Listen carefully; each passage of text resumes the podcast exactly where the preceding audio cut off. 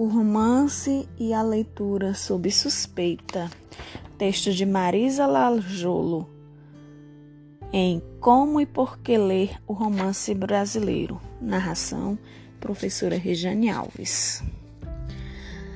Como acontece com todas as formas de lazer, do baile funk ao futebol, o romance se articula com a sociedade pela qual circula, que o produz e o consome. Isto é, tem tudo a ver com a sociedade que o escreve e o lê. Alguns, os chamados clássicos, duram mais do que os outros, são de todos os tempos, mas cada tempo tem seus romances. Quando no mundo havia nobres e escravos, escravos e nobres apareciam nas suas páginas.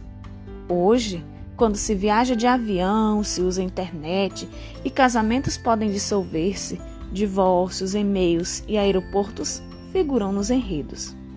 Da mesma forma, o mundo violento e patético das drogas, os labirintos da política internacional, guerras, exílios e viagens espaciais também estrelam os best-sellers contemporâneos.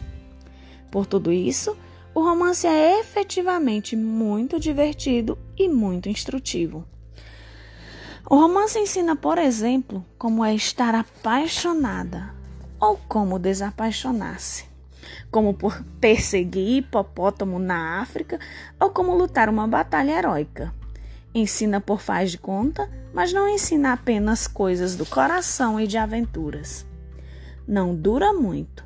No entanto, este modo tão explícito de o romance cumprir sua vocação educativa, com o tempo, as estratégias vão ficando mais sutis, mas mesmo com mudanças, até hoje o romance continua divertindo de forma especial, simultaneamente intelectual e emocional, pois ele não apenas envolve os leitores na história que conta, mas exige que tomem partido face ao que leem.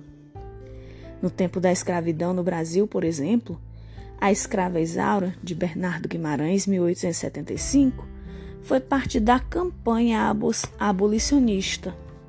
Apresentava como vilão da história Leôncio, impiedoso senhor de escravos, com quem todos os leitores antipatizavam. Abolida a escravidão no começo do século XIX, o romance O Presidente Negro, de Monteiro Lobato, atualizou discussões sobre o preconceito racial inventando um enredo passado nos Estados Unidos no século 20. Na história, um negro é eleito presidente e a população branca, não admitindo ser governada por ele, toma medidas que justificam o título da obra. O choque das raças e o leitor decide do lado de quem está, o narrador e também por quem ele torce. Os leitores de cada um desses romances são estimulados a se posicionar frente ao que leem. Talvez por esse seu inevitável compromisso com valores, os primeiros romancistas tiveram de conquistar legitimidade. Logo que surgiu e começou a popularizar-se na Europa no século XVIII, o romance foi alvo de perseguições. Perguntavam-se seus críticos Será que fazendo a cabeça de quem o lê, este novo gênero não faz mal aos leitores e, sobretudo, às leitoras? Tinha gente que achava que sim, que fazia ou que poderia fazer muito mal. A luta entre a censura e a libertação da expressão, entre a leitura livre e a proibição de livros, vem registrada nos próprios romances como em Inocência de Taunay, 1872, ou em Anormalista de Adolfo Caminha, em 1893. Nessas duas histórias, a leitura feminina é criticada e criminalizada.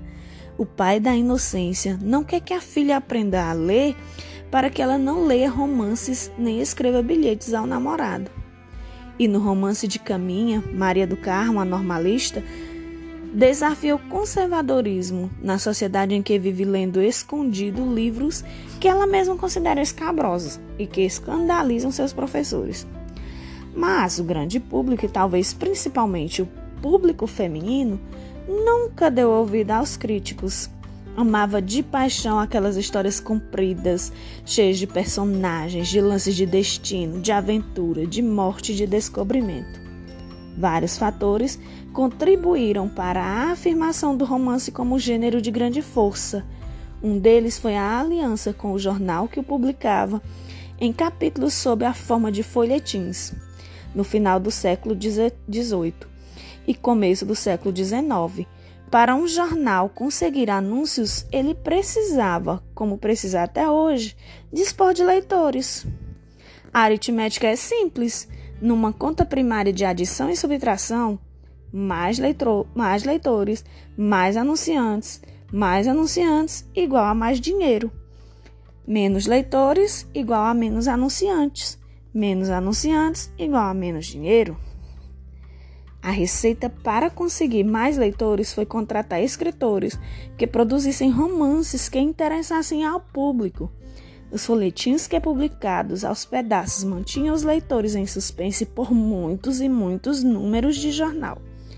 Quem queria ler o folhetim assinava o jornal ou inscrevia-se em um gabinete de leitura que o assinasse, ou os filantes de sempre lia emprestado de algum conhecido.